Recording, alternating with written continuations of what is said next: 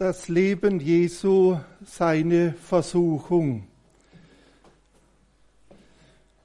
Wir sehen in der Schrift auf vielfältige Weise, wie die Versuchung im Leben Jesu und auch im Leben seiner Kinder stattfindet. Wir haben gehört das Wort aus Hebräer 4, denn wir haben nicht einen Hohepriester, der nicht könnte mit uns leiden, mit unserer Schwachheit, sondern der versucht worden ist in allem wie wir, doch mit dem großen Unterschied ohne Sünde.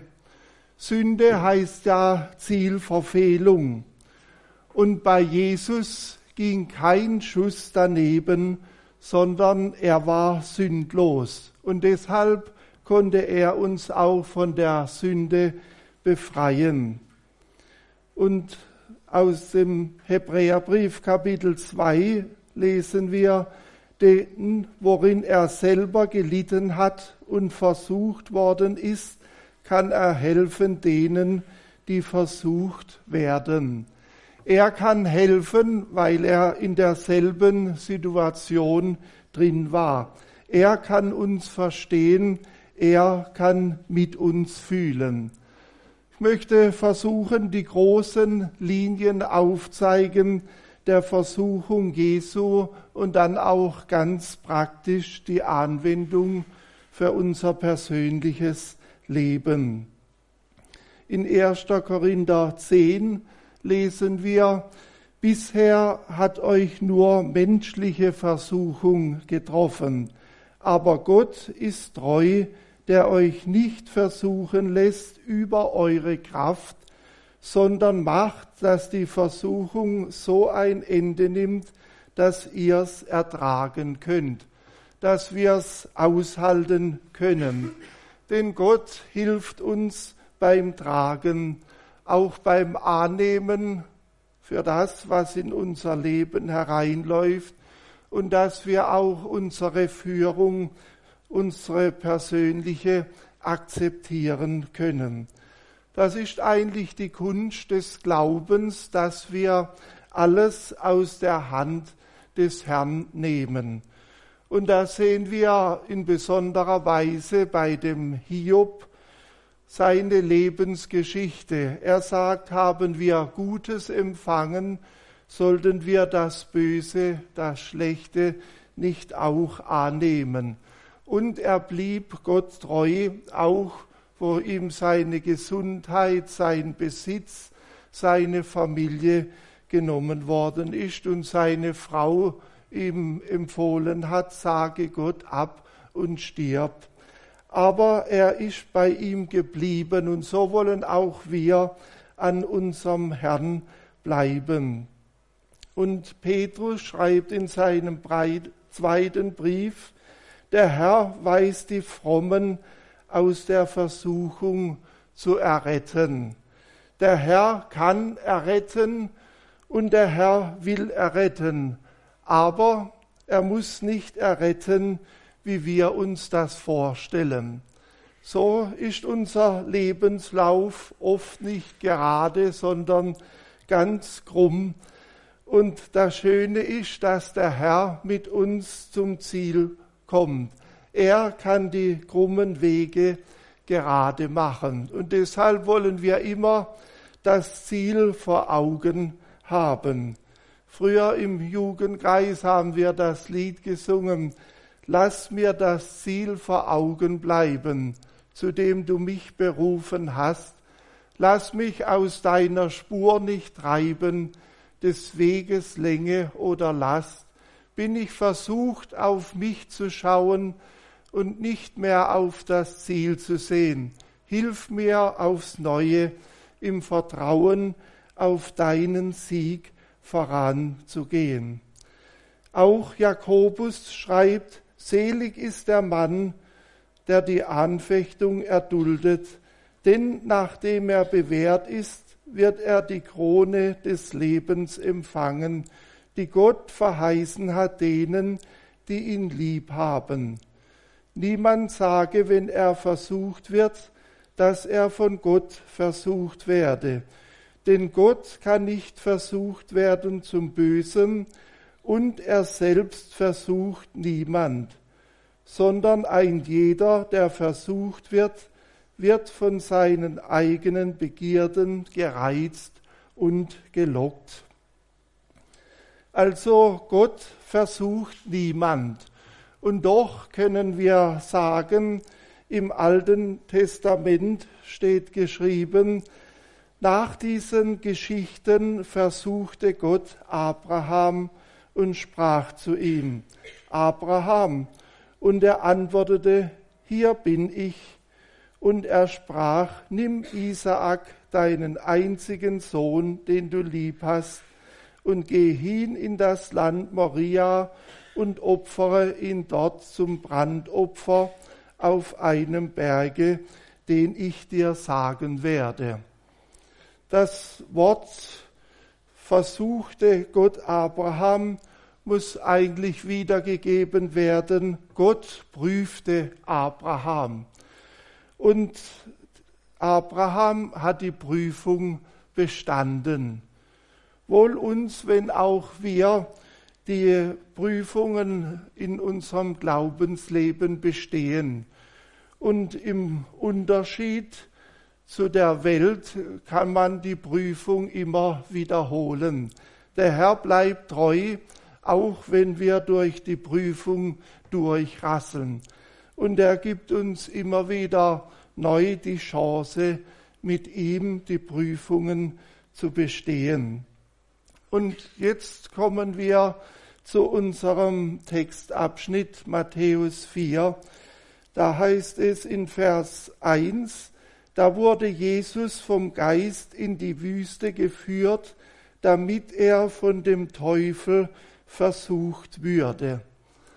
Also hier haben wir wieder, dass Jesus vom Geist geführt wurde in die Wüste und dort versucht würde.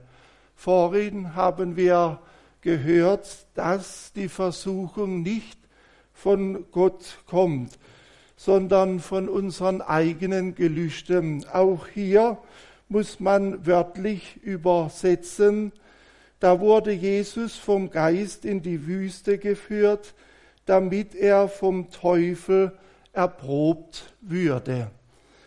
Ich habe mich auch gefreut beim Nachschauen. In der guten Nachricht ist es mit erprobt übersetzt. Und da wird uns deutlich, der Herr will uns vorbereiten für die Proben, dass wir das Gelernte bei ihm auch prüfen lassen und den Text bestehen. Und so wollen wir in der Schule Jesu lernen. Ich möchte eine Überschrift setzen über meine Ausführungen und zwar vom Geist geführt. Jesus wurde vom Geist in die Wüste geführt. Das ist der erste Punkt. Vom Geist in die Wüste geführt. Am Sonntag hatten wir die Taufe Jesu. Und Jesus war bei seiner Taufe circa 30 Jahre alt. Das letzte, was wir zuvor gehört haben von Jesu, war als der Zwölfjährige, als er da unter den Schriftgelehrten saß und bezeugt hat, dass er sich in der Schrift auskennt und dass er auch das leben möchte. Und es vergingen dann 18 Jahre. 18 Jahre könnte man sagen, war Jesus in der Vorbereitung für seinen eigentlichen Auftrag. So im heutigen Zusammenhang könnte man sagen, er hat 36 Semester studiert, bis er dann zu seinem Einsatz kam. Und der zweite Punkt, er wurde vom Geist geführt in den Hunger. Er hat nämlich 40 Tage und 40 Nächte gefastet in der Wüste und dann hat ihn der Hunger geplagt. Und genau da hat dann der Teufel eingesetzt, ihn zu versuchen, zu erproben. 40 ist ja die Zahl der Prüfung.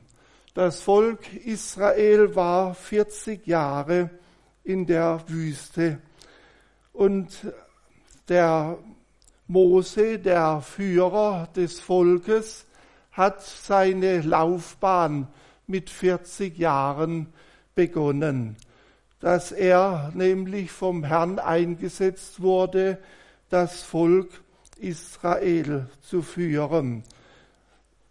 Nein, stimmt nicht. Mit 40 Jahren hat er geheiratet und mit 80 hat er das Volk Israel geführt. Also zweimal die 40. Mit 40 geheiratet, mit 80 das Volk geführt und mit 120 durfte er dann zu seinem Herrn gehen. Punkt 1.3 er wurde vom Geist geführt in die heilige Stadt. Heilig heißt ja Gott geweiht und die heilige Stadt war Jerusalem. Dort war das Heiligtum, dort war das religiöse Zentrum. Und Punkt 1.4, er wurde vom Geist geführt in die Versuchung und auf einen sehr hohen Berg. Dort hatten sie die Übersicht, dort konnten sie alles überblicken. Der Turmberg habe ich nachgeschaut. Hier in Durlach ist 256 Meter hoch. Nur am Rande unsere höchste Erhebung im Finstal ist der Hopfenberg, der ist zehn Meter höher. Und wenn wir Besuch bekommen aus dem Ausland, dann führen wir unsere Gäste immer auf den Turmberg und erklimmen dann den Turm. Auch mit den Schwiegereltern sind wir einmal hochgewandert und dann den Turm bestiegen.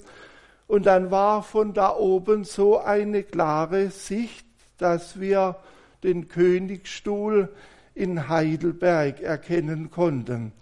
Also das ist circa 50 Kilometer weiter. So eine schöne, herrliche Sicht hatten wir da von unserem Hausberg, dem Turmberg. Und so wurde Jesus vom Geist in die Wüste geführt und vom Teufel dann auf diesen sehr hohen Berg. Das war der erste Punkt, vom Geist geführt in die Versuchung, nämlich in die Wüste, in den Hunger, in die heilige Stadt und auf einen hohen Berg. Der zweite Hauptpunkt ist vom Geist geführt in der Versuchung. Ja, der Herr möchte uns führen und der Herr wurde auch geführt in der Versuchung, in dieser Prüfung, in die er hineingekommen ist.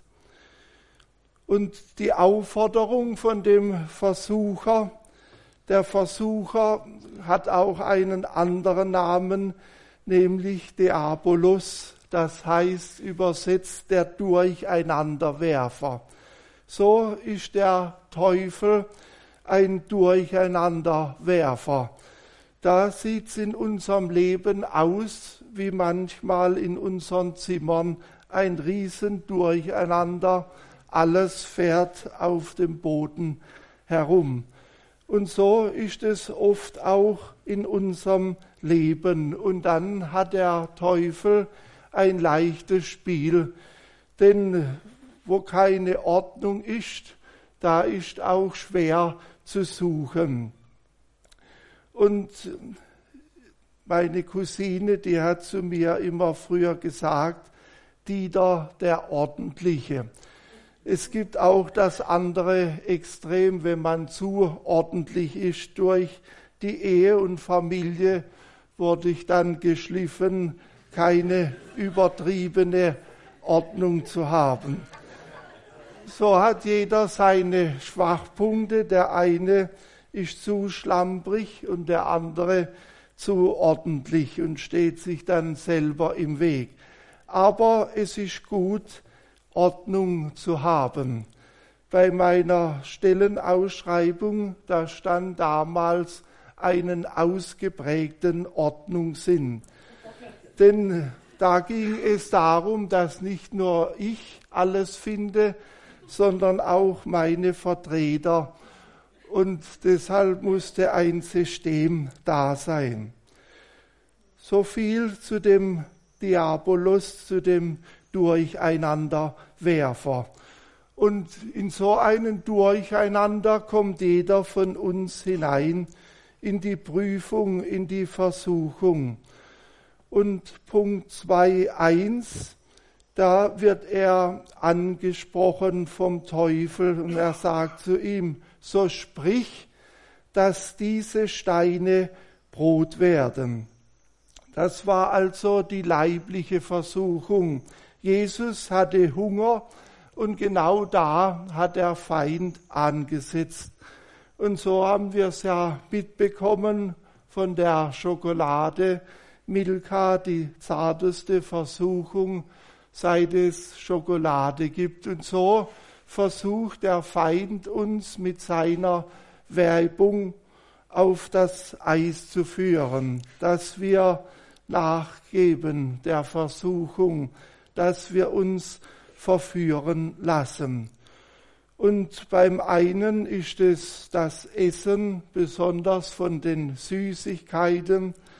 Wir haben über den Mikrowellenherd ein ganzes Fach mit Süßigkeiten und da wird man immer ertappt, wenn die Tür geht, wenn man es aufmacht und dann alles raschelt, weil es alles übereinander liegt, damit man sich nicht so dran machen kann. Also wir versuchen dosiert mit den Süßigkeiten umzugehen. Als Nachtisch gibt's als dann was Süßes für die kleinen und die großen Kinder. Denn noch eine andere Werbung. Haribo macht Kinder froh und die Erwachsenen ebenso. Und bei dem anderen ist es das Trinken von Alkohol, von Koffein. Und ja, man hat so seine Probleme beim Bierchen trinken, dann werden aus einem Bierchen ein zweites und ein drittes.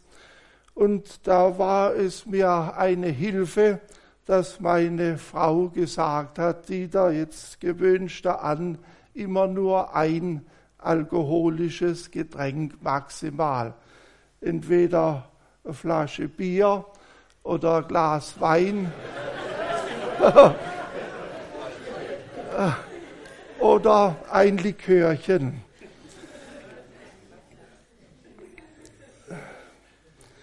Und so ist es allgemein mit unserem Konsumverhalten. Es ist unglaublich, was die Medien mit uns machen für die jungen Leute. Und man sieht auch viele Erwachsene, die andauernd an ihrem Handy hängen oder an Computerspielen. Morgens der erste Gang, man sich das Gesicht gewaschen hat, ist zum Handy zu gehen, das man über Nacht aufgeladen hat. Und dann läuft es während dem Essen und während dem Zähneputzen überall ist das Handy dabei. Und dann ein weiteres Konsumverhalten, das immer stärker heraustritt in unserer Gesellschaft, ist die Pornografie. Überall, selbst an den Bahnhöfen, sind jetzt so perverse Bilder, wo aufmerksam gemacht wird auf AIDS und andere Dinge in einer Weise, wie es für die Kinder sicherlich nicht gut ist. Also wir müssen uns auch schützen vor und in der Versuchung, denn wir können nicht uns zurückziehen in eine heile Welt, sondern der Herr möchte uns bewahren, so wie Jesus gebeten hat im hohepriesterlichen Gebet, Vater, ich bitte nicht, dass du sie von dieser Welt nimmst, sondern dass du sie bewahrst in dieser Welt. Und so wollen wir den Herrn bitten, dass er uns bewahrt all den Dingen, die wir ausgesetzt sind in unserem Alltag. Punkt 2. Punkt 2. So wirf dich hinab, sagt der Feind zu Jesus, denn es steht geschrieben, er wird seinen Engel Befehl geben, und sie werden dich auf Händen tragen, damit du deinen Fuß nicht an einen Stein stößt.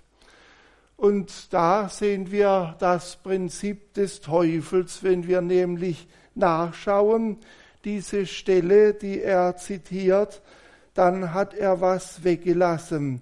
Da heißt es nämlich, er wird seinen Engel Befehl geben, sie werden dich behüten auf allen deinen Wegen. Also der Herr bewahrt die Seinen auf dem Weg und nicht, wenn sie meinen, sie müssten von der, von der Tempelzinne herabspringen.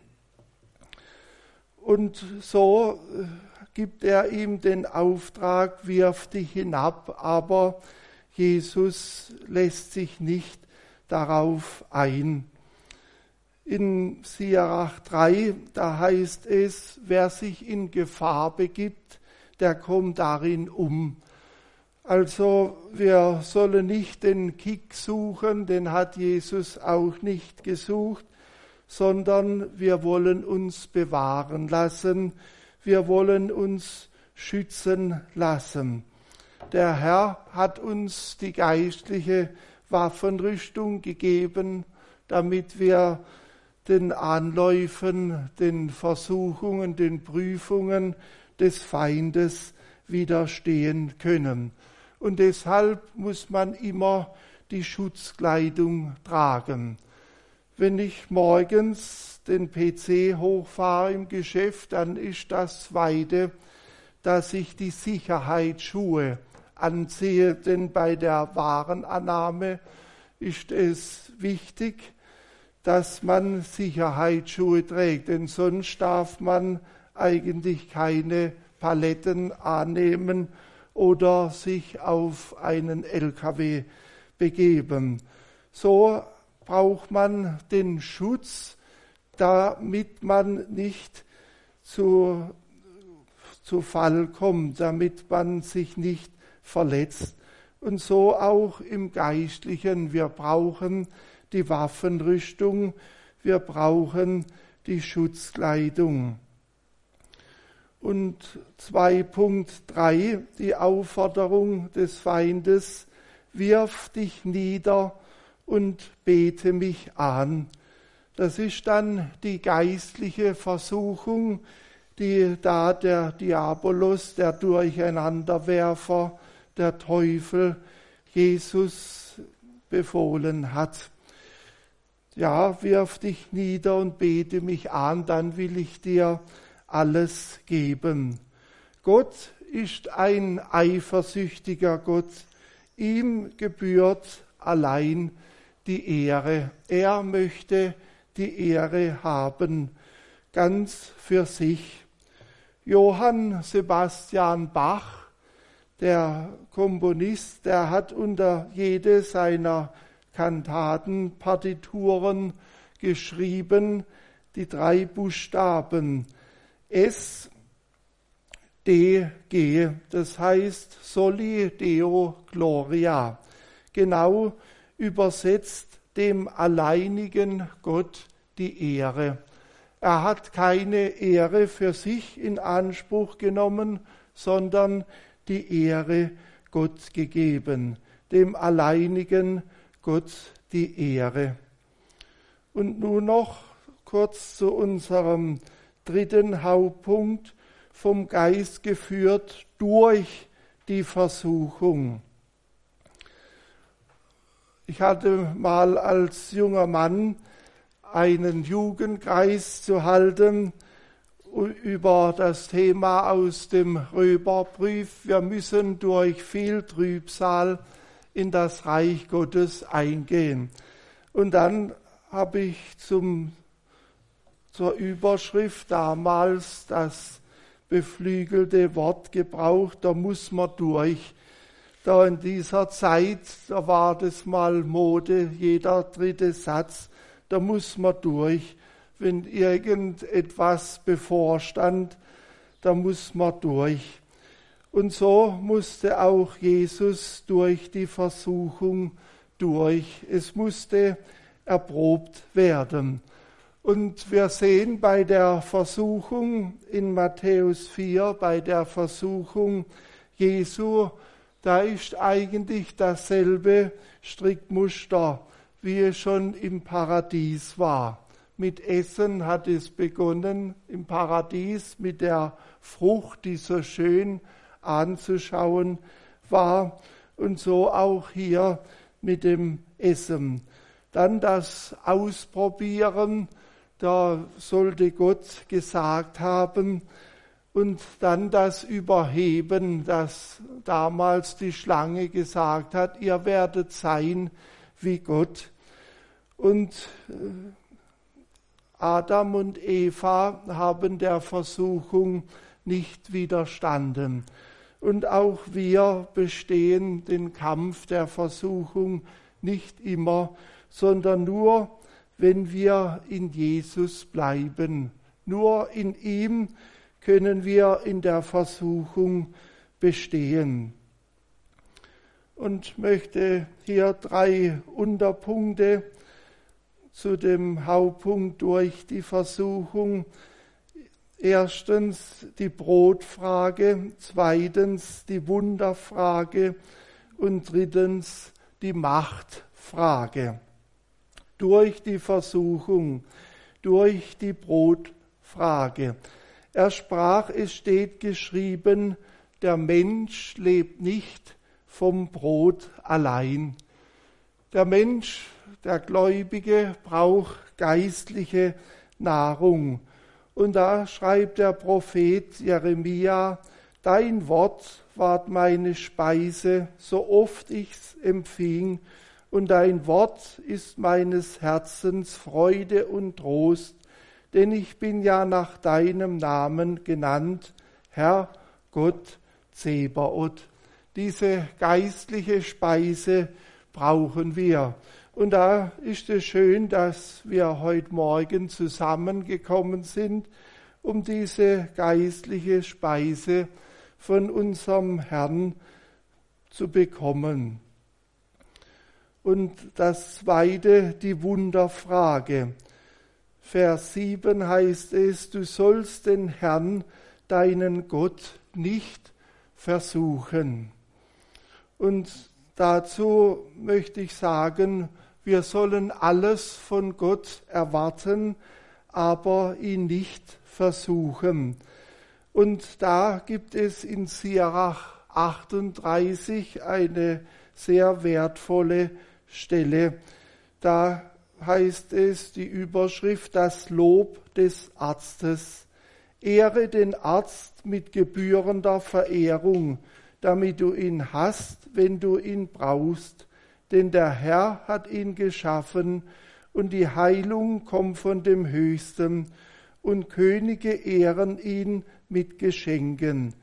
Die Kunst des Arztes erhöht ihn und macht ihn groß bei Fürsten und Herren. Der Herr lässt die Arznei aus der Erde wachsen und ein Vernünftiger verachtet sie nicht wurde nicht das bittere Wasser süß durch Holz, damit man seine Kraft erkennen sollte. und er hat solche Kunst den Menschen gegeben, um sich herrlich zu erweisen durch seine wunderbaren Mittel. Damit heilt er und vertreibt die Schmerzen, und der Apotheker macht Arznei daraus, damit Gottes Werk kein Ende nehme und es Heilung durch ihn auf Erden gibt. Ja, so kann der Herr uns helfen durch die Ärzte und auch durch die Arznei. Ich habe mich da erinnert, habe mal gehört, ein gläubiger Arzt, der hat in seinem Wartezimmer einen schönen Vers eingerahmt hängen. Und darauf stand, Gott ist der Herr, der Arzt bin ich, wenn er es will, kuriere ich dich. Noch einmal, Gott ist der Herr, der Arzt bin ich, wenn er es will, kuriere ich dich. So dürfen wir alles von unserem Herrn erwarten, aber nicht Gesundheit um jeden Preis. Und dann schließlich drittens die Machtfrage.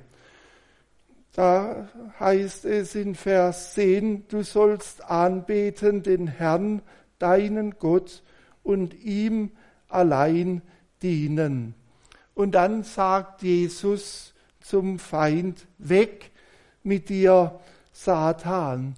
Er hat ihn weggeschickt.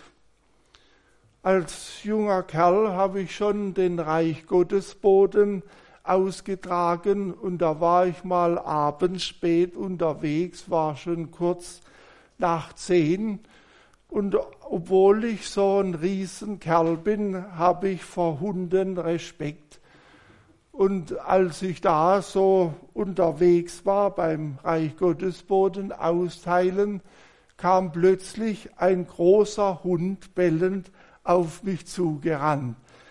Und dann konnte ich mir nicht anders helfen, als zu schreien, halt, aus!